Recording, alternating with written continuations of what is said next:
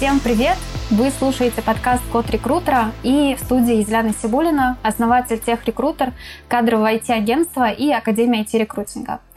В этом подкасте мы спрашиваем насущные вопросы про HR, рекрутинг, управление командами и другие интересные вопросы у наших приглашенных гостей, лидеров, экспертов, практиков индустрии.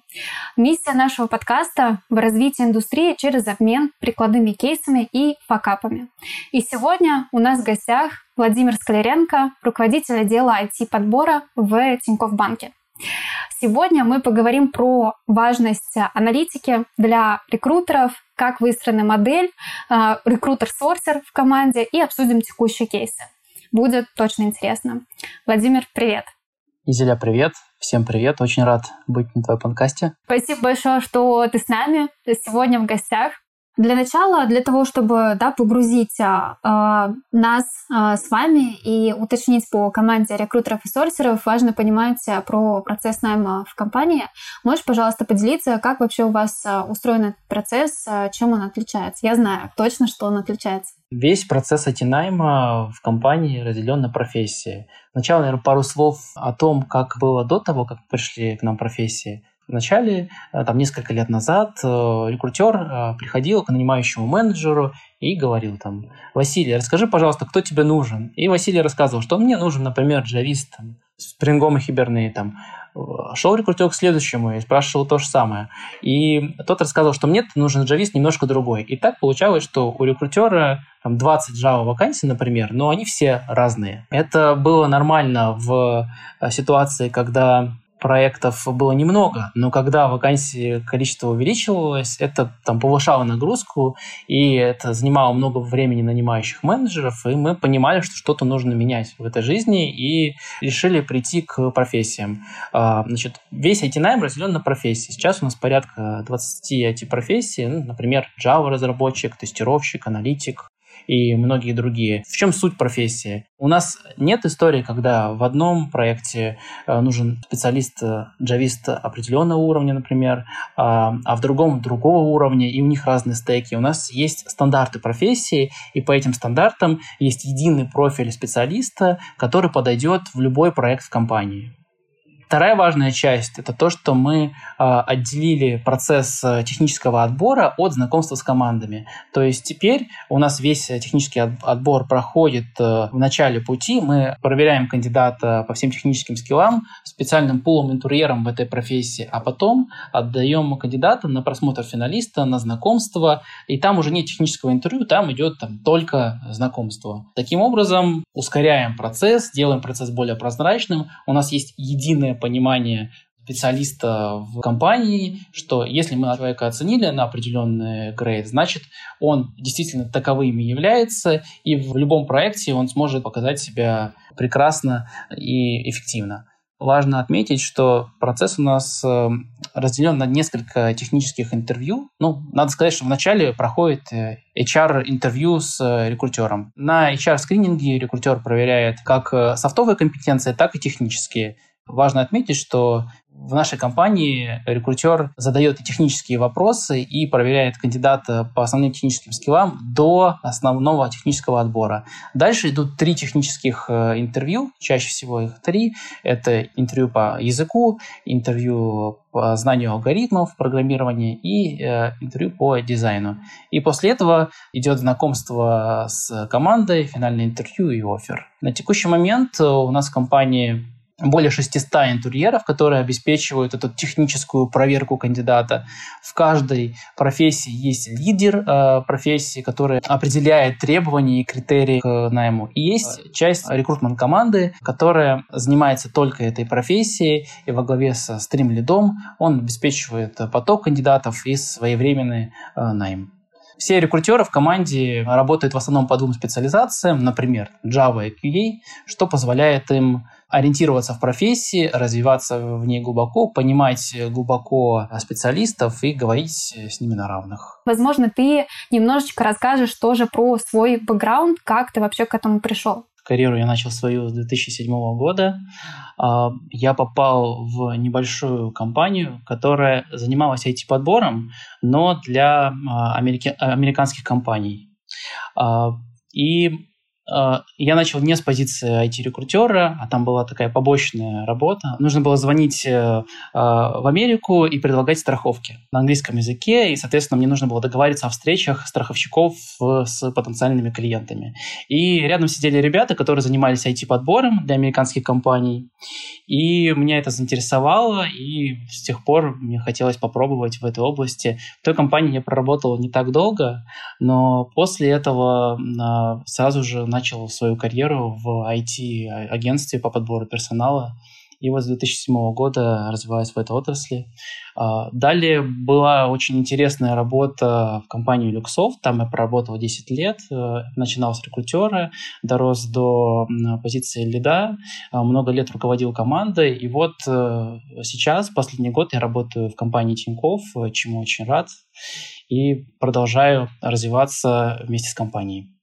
Круто. Слушай, как такой бэкграунд, а, что очень похож, мне кажется, на мое тоже развитие. Я тоже начинала с колл-центра. Ну, очень похожий, на самом деле. Mm-hmm. Не продажи, конечно, но довольно такой вот uh, related, да, так скажем. Круто, да. круто. Давай тогда сразу введем в контекст тоже, какая сейчас у тебя команда рекрутеров, mm-hmm. сорсеров в Тинькофф. Угу. Сначала Пару слов про компанию. Все знают, э, наверное, про Тинькофф. Это большая компания, IT-компания с банковской лицензией. Мы работаем как в финансовой сфере, так и мы являемся большой экосистемой э, с разными э, видами бизнеса, и страхования, мобильная связь, и лайфстайл. На текущий момент мы имеем в работе порядка тысячи вакансий.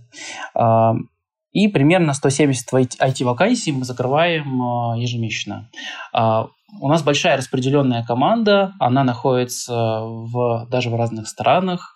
А, в ней работает э, порядка 70 человек, 30 э, а, из них это сорсеры и 40 рекрутеры.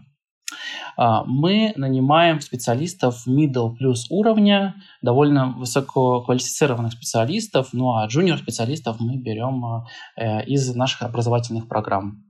Вот, наверное, нужно погрузить слушателей э, в то, э, как устроен на сайте процесс немного, чтобы понять, как работает с рекрутером у нас. Э, да, ну, давай, так... потому что мне да. кажется, что 70 рекрутеров-сорсеров – это прямо очень много, и еще и тысяча вакансий – это прямо для меня невообразимая пока цифра. Да, давай про это расскажем. Да, у нас довольно большая команда. Если поговорить там про про структуру вообще вот этой профессии, она состоит из двух частей. Первая из них – это техническая часть, это лидер профессии. А, лидер профессии занимается тем, что а, отвечает за критерии найма, за критерии отбора, а, организует технические секции. Ну а вторая часть, в каждой профессии есть команда рекрутмента, она возглавляется руководителем конкретно этой профессии в рекрутменте, и он определяет э, поток кандидатов, обеспечивает качество и быстрый найм. Вот. Если говорить про процесс отбора, то он состоит из нескольких этапов. Первый из них э, это технический скрининг. Важно сказать, что у нас рекрутеры занимаются техническим а, а, отбором кандидатов первичным, то есть они задают э, кандидату технические, вопросы и могут вполне сносно обсудить с ними какие-то технические кейсы и потом принять решение, брать его в дальнейший процесс или нет. Дальше идет э, процесс э, отбора. У нас три интервью. Эти три интервью они распределены по времени. Первое – это интервью по языку, если мы говорим про, про бэкэнд. Второе – это интервью по э, программированию. И третье – интервью по дизайну. После того, как все интервью прошли, это финальное интервью и э, офер. Э, соответственно, все рекрутеры работают в двух специализациях. Ну, например, Java или тестировщики. И, соответственно, рекрутер является э, экспертом в конкретно этих двух специализациях. Фактически у него две э, профессии, которые он ведет, и ему не нужно э, разбегаться на много да, специализаций. То есть у нас часто бывает такое, что ты ведешь много направлений поиска параллельно, и это ну, то есть сложно. А так ты сфокусирован на двух э, специализациях и становишься в них экспертом, и развиваешься, и обеспечиваешь там, качественный поток кандидатов. Уточняющий момент очень важный. У меня как раз был вопрос. То есть если рекрутер настолько настолько подкованный в технических вопросах, как он может да, вести целый пул разных а, позиций. Потому что, насколько я знаю, вы там закрываете в том числе и мобильная разработка, да, у вас сейчас идет активно там тестировщики, девопсы, возможно, там фронтенд, бэкенд разработчики. Получается, что один рекрутер ведет два стрима да, основных и в них специализируется. Да, совершенно верно. Это на самом деле и мотивирует рекрутеров, потому что ну, они э, не являются просто передаточным звеном, а они прям глубоко погружаются в экспертизу. Вот, и это один из мотиваторов, почему рекрутеры к нам приходят. А скажи, пожалуйста, здесь э, тоже важный момент, потому что я на самом деле не то чтобы за то, э, что рекрутеры настолько сильно подкованы в техническом плане. У вас, получается, рекрутеры просто поверхностно понимают или прямо могут э, войти там, на репозиторий GitHub, посмотреть, насколько чисто составлен код и как, как это у вас техническая подкованность, что это значит? Конечно же, на репозитории GitHub они они, конечно, зайти могут и посмотреть, и найти там email и так далее, но, конечно, они код э, не прочитают. Э, когда мы говорим про техническую подкованность, это означает, что они могут задать технические вопросы и знают э, на них правильные ответы, и поскольку у тех рекрутеров, у которых уже опыт больше, они много обсуждали эти вопросы с кандидатами, они могут пообщаться, порассуждать на темы технические. Вот, наверное, в таком уровне. Слушай, это круто. Это круто для уровня рекрутеров. Далеко не все умеют. Честно говоря, я тоже не умею, потому что у нас много разных э, позиций, много разных направлений, и во всем экспертным ты не можешь быть. Хотя в Java, например, да, почему бы и нет. Я хочу задать э, следующий важный вопрос, потому что не у всех компаний, сорсеры и рекрутеры, они разделены на разные обязанности, потому что это не всегда нужно, это не всегда понятно, как это делить. Чем у вас занимаются сорсеры и как это отличается от ресерчеров и рекрутеров? Да, очень интересный вопрос. Здесь, наверное, тоже начну с небольшой предыстории. Вообще, как мы пришли к институту сорсеров и ресерчеров. Дело началось в 2021 году. А, у нас уже на тот момент было порядка полутора тысяч вакансий в IT, а, и мы находились в такой реактивной позиции. У нас бизнес очень быстро рос, мы нанимали много, но не так много, как нужно было бизнесу, и мы постоянно находились в роли догоняющих. И, соответственно, мы привлекали все возможные источники отбора и найма, э, нанимали много новых рекрутеров. У всех рекрутеров были а в работе э, много источников. Это и реферальная программа, и отклики, и агентство. Э, но, значит, есть там стандартная проблема, может быть, для рекрутеров, когда у тебя много входящих источников, теплых лидов, то ты не успеваешь искать э, там, холодных кандидатов. Как мы знаем, холодные кандидаты иногда более квалифицированные и опытные. И те люди, которые не ищут работу, они зачастую интереснее те, кто там находится на HeadHunter, например. Вот. И рекрутеры занимались определенную долю времени э, и холодным э, наймом, но не в, той, том количестве, которое хотелось бы нам, Э, для того, чтобы давать там эффективный результат. И нужно было думать, э, как решать эту проблему. Было два пути. Просто дальше нанимать больше рекрутеров. Э, и, наверное, тогда бы, если бы рекрутеров было бы больше, тогда доля холодного поиска бы увеличилась. Или решать вопрос другим способом, структурно менять команду. И здесь мы задумались о сорсерах и ресерчерах. И Конечно, как и для многих, кто там слышит э, э, понятие source researcher, у многих возникает вопрос, в чем же разница. А для нас э, разница заключается в следующем, что сорсер занимается лидогенерацией. Он обеспечивает поток кандидатов, э, берет в работу кандидата, э, прорабатывает холодные и альтернативные каналы привлечения, а, регулярно возвращается к кандидатам, поздравляет э, его с днем рождения, а, зовет на какие-то конференции, то есть работает долгую, обогащает базу, обрабатывает э, регионы, обрабатывает э, конкретные компании-доноры, а, и потом передает кандидата рекрутеру. А ресерчер он делает то же самое, только еще к нему, у него добавляется работа рекрутера, то есть непосредственно процессинг кандидатов до этапа оффера, а, а после э, того, как э, прошли все этапы, он передает кандидат рекрутеру на офер. Вот. И мы долгое время жили с этой моделью. Почему? Потому что если бы мы нанимали только сорсеров, они бы увеличили лиды э, в рекрутеров, и у рекрутеров и так не хватало времени, чтобы нормально их процессить. А так, получается, мы и еще добавляем им источник, и э, нормальной, качественной работы с кандидатами не, по, не получится. И поэтому мы брали еще и ресерчеров, э, ребят-ресерчеров, которые э, занимались работой рекрутера, э, чтобы разгрузить их. Но со временем мы а, там, донабрали нужное количество рекрутеров и э, поняли, что эта функция там более не нужна, и э, у нас остались только ребята-сорсеры, которые занимались лид-генерацией, а рекрутеры вели поиск, ну и частично тоже занимались, то есть они, они вели процессинг кандидата, но также вели и сорсинг определенной части. Вот. И, значит, э, появилось, появился институт сорсера. Мы брали сорсеров через э, э, стажировки. А у нас уже прошло три волны стажировки, и мы очень довольны, и всем рекомендуем эту историю развивать. Могу несколько фактов назвать, чем нам помогли сорсеры в работе в IT, в IT-найме. Ну, наверное, из, из интересного. Ну, 23% всех заведенных в процесс кандидатов теперь это доля ресерчингового центра.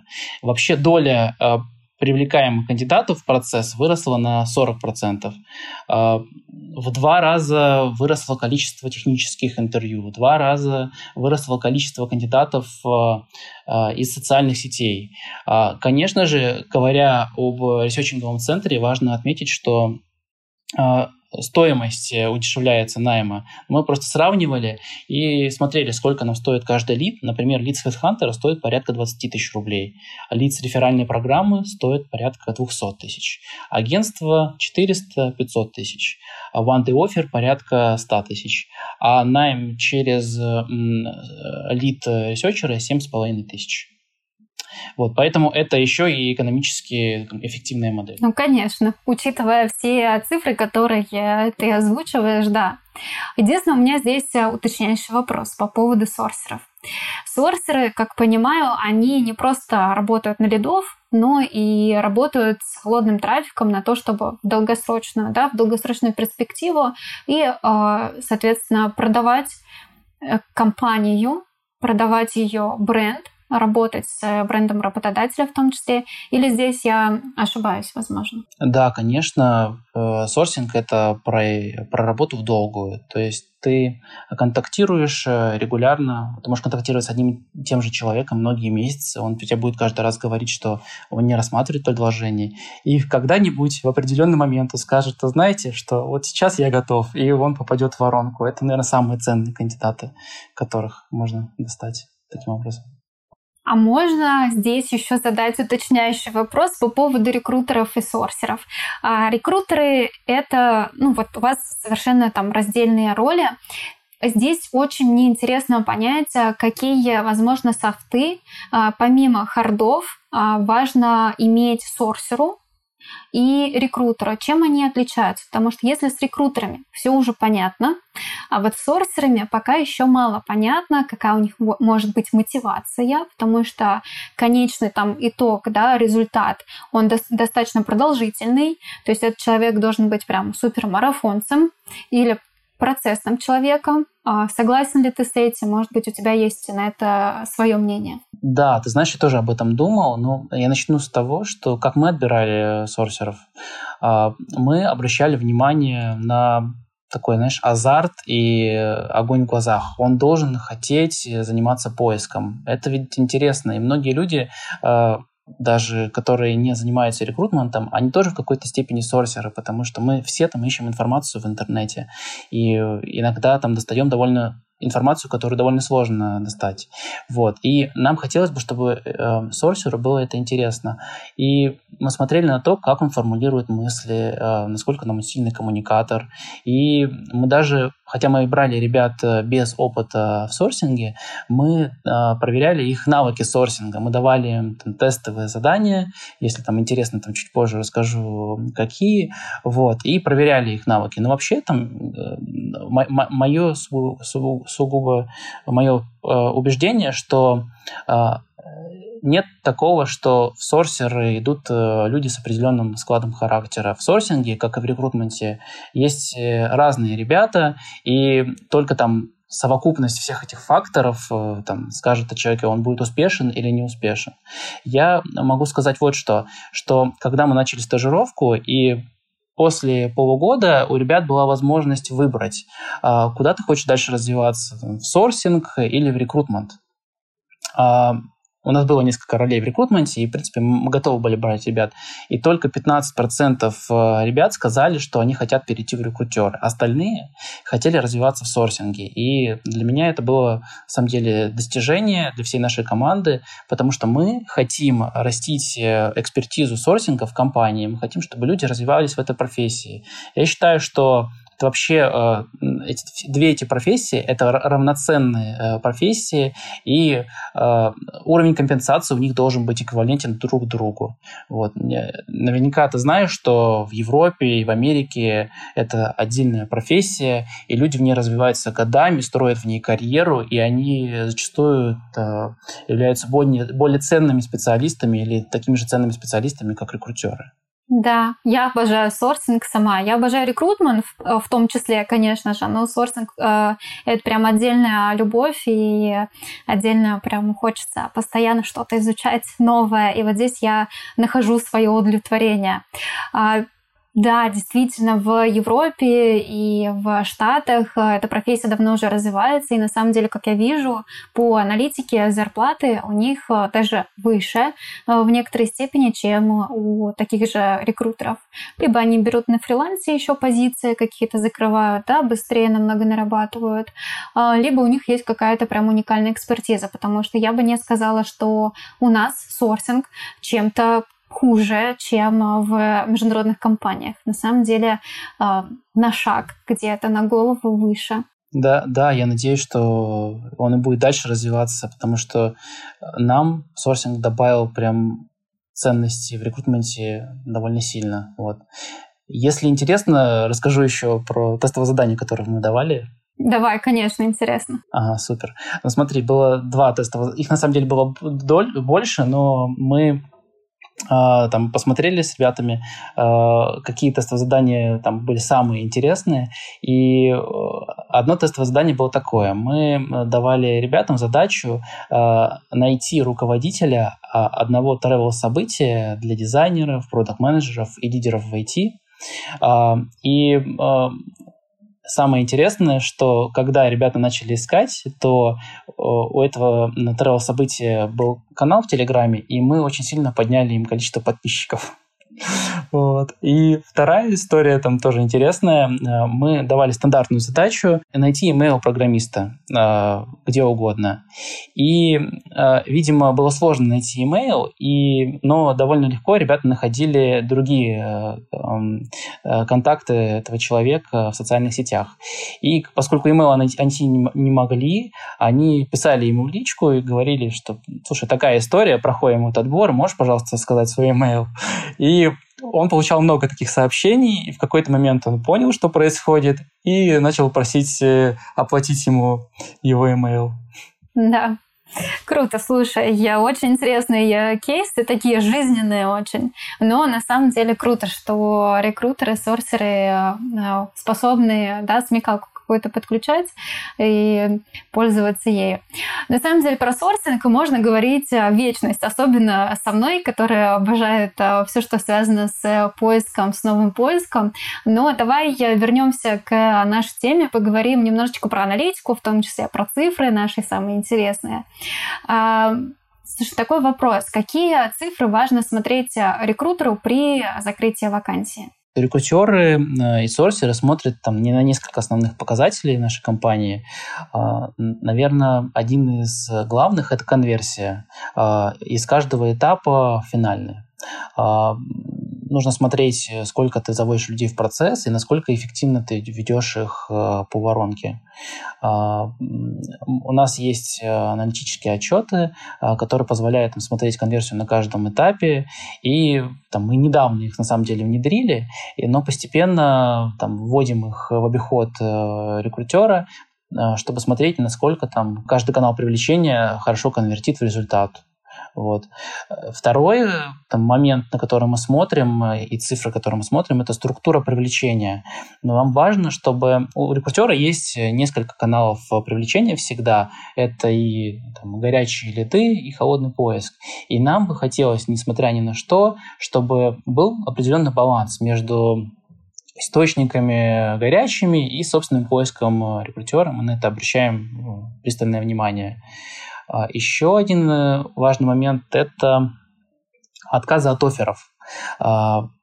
Такая наболевшая тема, наверное, для всех. И мы смотрим э, процент отказа от офферов по каждому рекрутеру. И рекрутер может проанализировать и посмотреть э, там, процент, э, сравнить его с другими результатами э, по команде.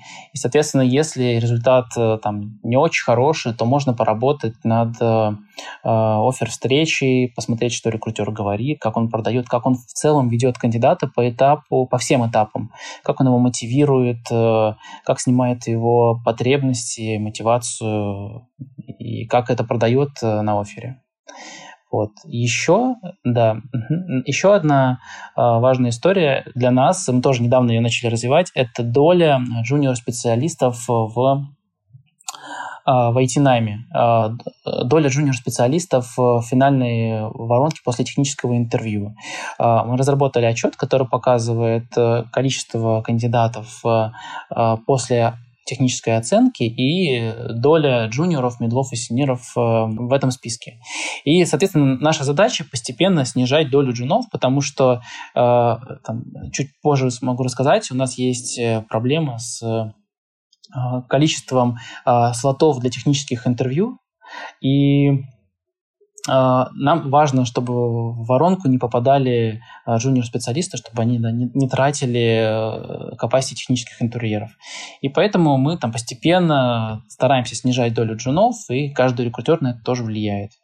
Вот. Нам, конечно, очень хочется научиться мерить response rate, reply rate, э, но пока там наш АТС это не позволяет делать, поскольку мы там пошли по пути разработки собственной АТС, но там в ближайшее время постараемся это добавить.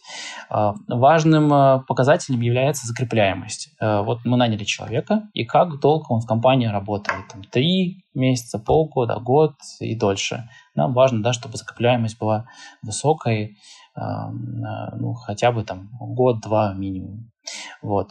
А, есть еще несколько SLA, которые непосредственно которыми не занимаются рекрутеры, но ими занимаются руководители стримов а, рекрутмента, например, SLA по этапам. Но важно, да, чтобы каждый а, кандидат проходил по этапам максимально быстро. И вот такие SLA мы сейчас вот как раз находимся в процессе их э, разработки. Вот. И конечно же, хотим следить за процентом потери кандидатов. Э, дело в том, что поскольку у нас такой длинный э, этап отбора, Понятное дело, что мы часть кандидатов э, теряем, потому что там некоторые кандидаты не готовы процесситься так долго. И хочется понимать процент отказа на каждом этапе. И вот такую метрику мы со стримлетами смотрим. Круто. То есть у вас настолько data-driven подход, что вы продолжаете там э, развивать его внутри компании. Еще здесь, э, знаешь, такой э, момент, не всегда рекрутеры, я с этим очень часто сталкиваюсь, в том числе на своей практике, в работе со своими там сотрудниками, они не всегда э, хотят смотреть в аналитику, они не хотят смотреть, понимать, почему такое происходит. То есть насколько у вас рекрутеры в команде, да, могут а, выстраивать какие-то гипотезы, могут ли они сами понимать за счет этой аналитики, а, что где не так, а, где там узкое место в воронке, и принести там тебе либо своему руководителю стрима гипотезы, которые можно и нужно проверить мы стараемся давать свободу рекрутерам в выборе э, стратегии поиска и проверки разных гипотез, а, насколько это возможно в рамках стрима. Например, рекрутер может э, проверить гипотезу по каналу привлечения. Он может посмотреть, насколько там один э, канал конвертит лучше, чем другой, и, например, неэффективный канал отключать. Или э, может поиграться с количеством лет опыта, какие кандидаты лучше конвертируются в выходы. Вот. Он может посмотреть на свои письма и на на сообщения в Телеграме, а насколько люди отвечают, да, про reply rate, про который я говорил, и насколько вообще открываются это, эти письма. Но пока, к сожалению, он это, он это делает вручную. Надеюсь, мы скоро как бы, эту историю доработаем и сможем автоматизировать и уже мерить конверсии и на этих этапах. Вот. Но здесь важно отметить, что у нас любой рекрутер, он работает в рамках стрима. В рамках стрима э, он, хочешь или не хочешь, должен проверять технические скиллы через э, технический скрининг. Вот. И э, этот технический скрининг, э, он может меняться как раз стрим-лидом, руководителем команды рекрутмента и лидером профессии когда мы смотрим на воронку после технических интервью. Если доля джуниор-специалистов довольно большая, то, наверное, нужно требования кандидатам и технический скрининг э, делать жестче. Если наоборот, то можно его немножко ослаблять. И вот здесь, наверное, рекрутер в меньшей степени может э, влиять на этот технический скрининг, только там, донося информацию до руководителя, что что-то у нас с ним явно не в порядке, и нужно как-то его э, переделать или э, переформатировать. Вот. И у нас здесь был интересный пример с Java. А, была проблема тоже, что слишком много кандидатов по итогам оценки были джуниорами, порядка 30%. И, значит, мы внедрили сначала там, более серьезный технический скрининг, потом мы ввели а, оценку резюме техническими специалистами, хотя до этого ее не было. И даже пробовали давать тестовое задание. И постепенно, там, внедряя тот или иной механизм, у нас конверсия там, в специалистов middle senior уровня у нас росла, и доля джунов понижалась. И таким образом, как бы, и стримлит он влияет да, на конверсию, и так и рекрутер может определенные гипотезы проверять. Угу. Отлично. То есть здесь э, прямо очень глубокое взаимодействие между э, лидом, между руководителем и самим рекрутером, который подбирает э, под эту вакансию. Это на самом деле очень важно включать всех в процесс и давать обратную связь. Не всегда это делается не, не то чтобы внутри компании, но вообще не везде это делается. И это на самом деле здорово. А ты как раз рассказывал про воронку и про то, что не все там доходят, а, где-то есть потеряшки, да, где-то есть длинные процессы. А можешь ли там поделиться, как вообще вы с этим боретесь, если боретесь, да, с какими-то узкими местами, либо отваливающимися кандидатами. Угу. А, да, конечно, как любой компании у нас тоже есть узкие места, но для нас, наверное, такое самое узкое место на, на текущий момент это а, количество технических интерьеров, потому что их нам э, явно не хватает. Э, у нас есть проблема э, следующего характера. Мы назначаем техническое интервью. По большинстве стримов, вот мы пообщались с кандидатом, мы хотим назначить ему техническое интервью. Мы назначаем это техническое интервью через 2, 3, там, 4 дня, поскольку там, раньше у нас интерьеров нет. Но есть специализации, например, Java, где там технических интерьеров еще больше не хватает, и мы назначаем технические интервью через две недели. И, конечно же, это сильно э, влияет э, и, и на воронку, и на отток кандидатов. И мы стараемся вот с этой проблемой, с этим бутылочным горлышком работать. Мы разработали массу отчетов, которые нам показывают количество интерьеров, э, кто собеседует, кто не собеседует, где мы можем взять дополнительных интерьеров. Мы разрабатываем э, программу мотивации для интерьеров дополнительные, чтобы они приходили, чтобы им было интересно в, там, интерьерировать, развивать, развивать э, комьюнити профессии. Вот. И смотрим, например, даже у нас есть такой график, который показывает ожидания между секциями, и там на нем видно, что, например, в начале 2021 года ожидание между секциями было там 3-4 дня в Java, а сейчас оно э, повысилось там до 7, до 8 дней. Конечно, это плохо, поэтому мы сейчас активно э, добавляем новых интерьеров, занимаемся онбордингом э, этих интерьеров, чтобы их количество росло, поскольку сейчас еще такое время, удивительное время, в котором мы живем, потому что кандидатов действительно на рынке довольно много стало после всех э, событий. И э, только бери и успевай их разбирать и процессить, и нанимать лучших из лучших.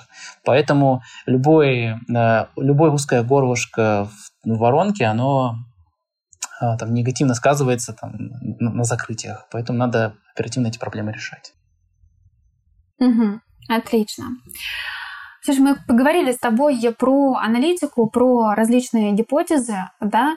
А расскажи, пожалуйста, вообще, какие вы каналы используете, какая у вас а, там конверсия, а, потому что сорсеры наверняка используют вообще разные альтернативные источники, и какие каналы у вас перформят лучше всего, помимо, естественно, работных сайтов? Угу.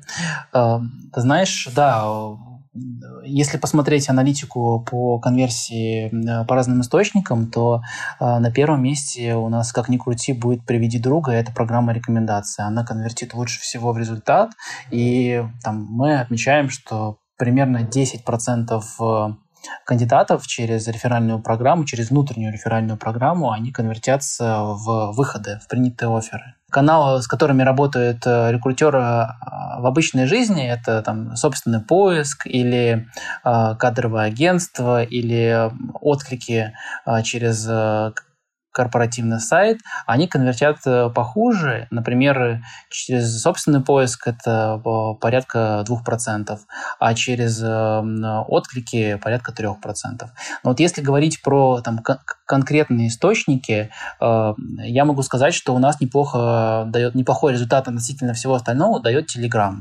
Вот, если ты публикуешь э, вакансии в нем или э, пишешь напрямую ребятам, э, это дает хороший отклик. В общем, э, мы активно вкладываемся в программу рекомендаций и там, стараемся ее развивать максимально э, эффективно, вкладывать в нее ресурсы, потому что э, такой, это наиболее релевантные кандидаты, которые хорошо конвертятся в выходы и долго работают в компании. Ну, слушай, все хотят работать с э, теми людьми, которых знают, а, со своими друзьями, бывшими коллегами. Э, и потому что мы проводим 8 э, часов и практически половину своей жизни на работе, поэтому почему бы не поработать с теми людьми, с кем тебе приятно работать. Да, это на самом деле здорово, это круто. Да. По поводу того, что сейчас стало больше людей на рынке, а, да, но думаешь ли это, что надолго? Э, кто знает, кто знает. Э, видишь, э, сейчас как ни, ни, один, ни один прогноз там не скажет тебе, будет так дальше развиваться или нет. У нас ситуация меняется настолько быстро. Да, ежедневно она меняется, ежеминутно, ежеминутно. что никто не скажет. Но, но сейчас вот действительно такая картина. Я на самом деле слышал и у других спикеров информацию, что кандидатов на рынке много. Вначале я тоже это видел, но на самом деле, хоть кандидатов было много, но на самом деле качественных кандидатов среди них было не так много, потому что качественные кандидаты остаются работать в компаниях или релацировались, а на рынок выходили кандидаты, которые там не того уровня, которые нужны там, нашей компании. Получается, мы много занимались процессингом кандидатов, но э, по факту нанимали там, примерно столько же. Вот. А сейчас в последнее время пошла тенденция, что действительно прям качественные кандидаты пошли и мы сами начали их находить, и откликаются они хорошо, и агентства их присылают в довольно большом количестве.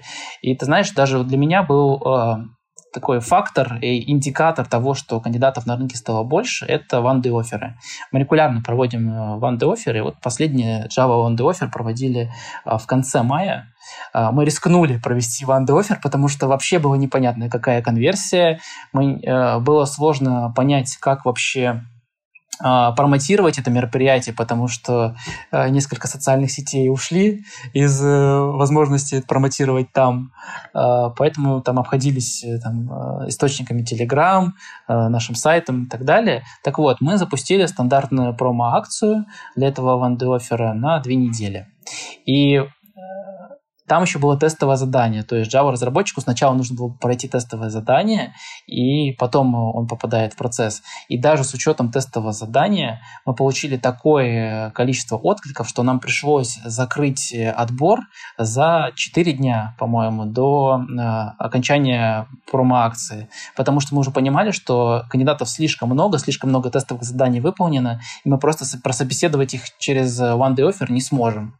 Вот. И поэтому для меня это показатель того, что на рынке много классных специалистов, которые не уехали, остались здесь и заинтересованы в интересной работе. Мне кажется, такого не было никогда, честно говоря. Если у вас на две недели весь процесс был развернут, а тут вы за четыре дня а, да, его закрыли. Ну, пришлось, потому что закрыть. Если бы мне кто-нибудь сказал там несколько лет назад, что э, будет очередь из кандидатов, я бы посмеялся очень громко, потому что, ну, это какой-то нонсенс, да? Такого не может быть, в принципе. И вот такая ситуация сейчас случилась. Поэтому, что будет дальше, никто не знает. Но, Но пока пользоваться интересно. нужно да. ситуацией. Да. А скажи, пожалуйста, как вы мотивируете собеседовать технарей? Потому что это сложная штука. Учите, ну вот я услышала, что вы проводите онбординги, да, насколько понимаю, в этом онбординге как раз включен процесс до обучения проведения собеседований. У нас есть несколько э, способов мотивации технических интерьеров. А, один из них довольно интересный, но не самый очевидный – это бейджи. А у нас есть социальная сеть внутри компании, э, которые опубликуются новости, ребята общаются, и там каждый сотрудник может получать бейджи. И вот э, техническим интерьерам мы даем э, бейджи за разные заслуги. Например, у нас есть класс, классный бейдж, который называется «Интервью-машина». Вот. Ну, понятно, за что он дается. Еще интересный бейдж э, «Наставлятор на путь». Э, он дается тем интерьерам, которые дают развернутый фидбэк кандидатам, когда они не прошли, почему они не прошли и что им нужно подтянуть, чтобы пройти в следующий раз. Вот. Э, вторая интересная история – это мерч. Мы даем мерч за определенное количество проведенных интервью. Например, за 20 первых интервью мы даем кружку, чуть больше футболку, чуть больше толстовку. Это и такие призы мы дарим каждый месяц, тоже мотивирует ребят. И третья, наверное, история самая такая масштабная и важная. У нас есть внутренняя валюта в компании, Тимани, на которой ты можешь э, покупать э, также мерч, благо у нас в компании его довольно много. И, соответственно, за каждую э, пять интервью ты преодолеваешь как бы планку и получаешь э, эти тимани. Вот. И, соответственно, у тебя накапливается огромное их количество, и ты можешь покупать э, разный классный мерч. Ну и, конечно же, э, быть интерьером Тиньков э, здорово еще потому, что ты участвуешь в развитии комьюнити. Ты э, нанимаешь ребят, с которыми потом будешь работать даже там в одной локации или в разных, не так важно. И наверное, еще э, важно отметить, что там, э, развивая, проводя интервью, ты развиваешься сам, потому что э, ты беседуешь с людьми и какие-то вопросы вы затрагиваешь, которые ты раньше о которых не думал, и это тебя в том числе тоже развивает. Поэтому у нас, э, да, есть там определенная сейчас нехватка интерьеров, но мы там делаем большое промо э, там, в корпоративных э, социальных сетях или выходит большой руководитель в компании и говорит, что там нужно увеличивать количество интерьеров или в командах и так далее.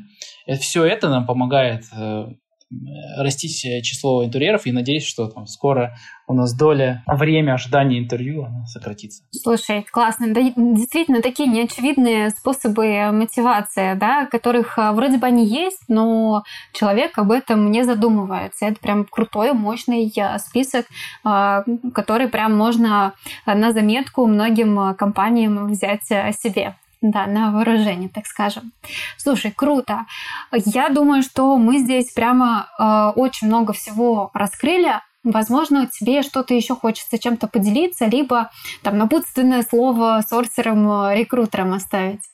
Напутственное слово – это, наверное, интересно. Я бы хотел да, сказать э, всем рекрутерам в текущей ситуации, пожелать им э, не опускать руки и не отчаиваться.